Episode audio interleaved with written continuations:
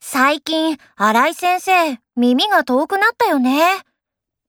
そうそう。授業中、こっちの答え、しょっちゅう聞き返すし。ちょっとおじいちゃん入ってきたね。こないだなんか、ゼミ中、2回もトイレに行ったよ。つまり、耳は遠いけど、トイレは近い、と。